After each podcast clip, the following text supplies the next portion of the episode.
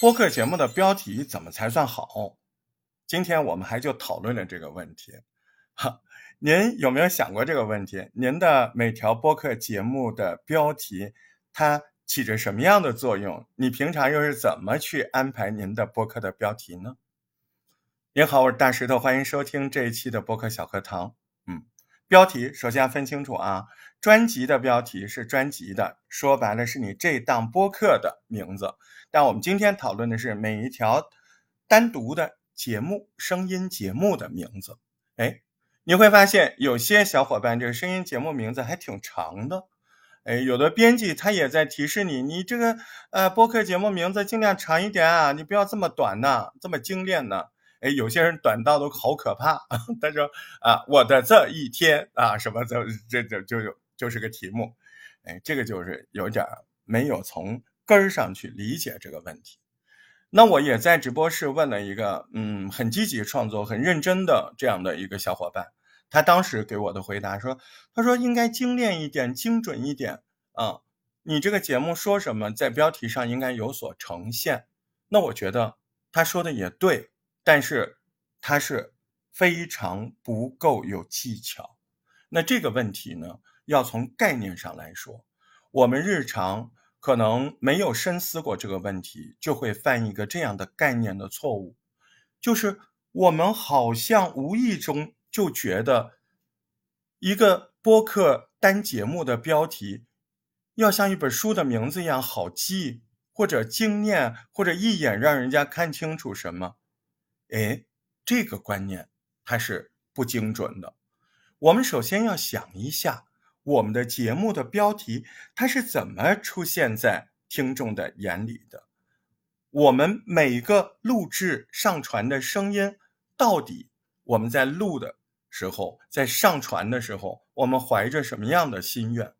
那肯定是希望更多人听啊，对吧？是不是？那更多人看到我们的节目，他不一定点下来。最可怕的是这个场景。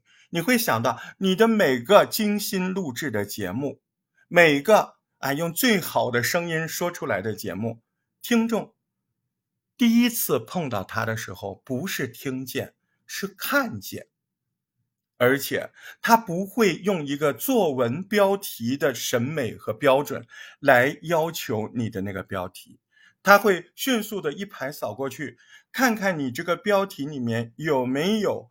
吸引他的关键字，有没有给他一个好奇感？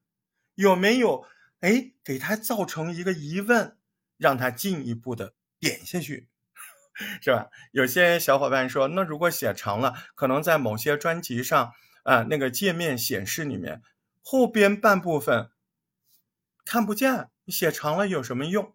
哎，这时候直播室有个特别 聪明的小伙伴说。那也比不写好啊！我就写长一点啊，我大不了我可以把你觉得最要让听众看到的那一句放在最前面。哎，我觉得这个小伙伴特别有智慧。确实啊，第一，你不要管它美不美，那个美不美是符不符合你心中觉得这个标题是一个什么样的长句子，它优不优美，这个肯定不是标准，而是说。你在这个标题里，你营造了多少疑问、好奇感？同时，你有多少什么呀？对方感兴趣的那个关键词，是不是？这个是不是很重要？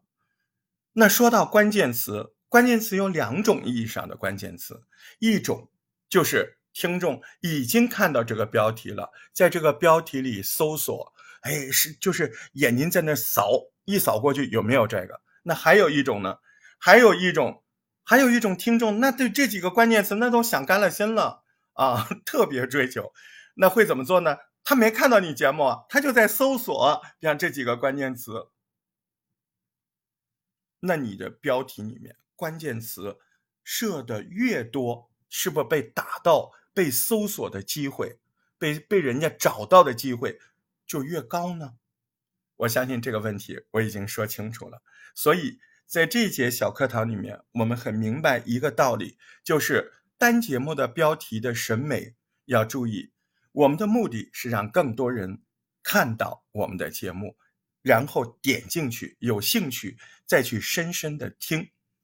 在这里面要避免，避免什么呢？我觉得我的句子太长不好，没有这个事儿，没有人 会在你标题上啊，由于你写的长，说这个人文风不好，不存在。因为他根本就没有细细的品味，说你这个标题写的文采怎么样？不是，所以我们要记住，多给他设一些可能跟听众心灵火花撞击的关键词，他想的，他找的这两部分，对不对？好，这期的播客小课堂就是这样了。那么您听了之后，要不要回头系统的改一改你最近的节目的？标题呢？如果你对标题有什么疑问，有什么心得，都欢迎您在这条节目下面留言，我们聊聊。哎，我们聊的目的就是让我们节目有越来越多的人听，好不好？加群加群，小伙伴们，微信搜索“大石头八幺八”，大石头汉语拼音全拼加上阿拉伯数字八幺八，马上打开一个全新世界。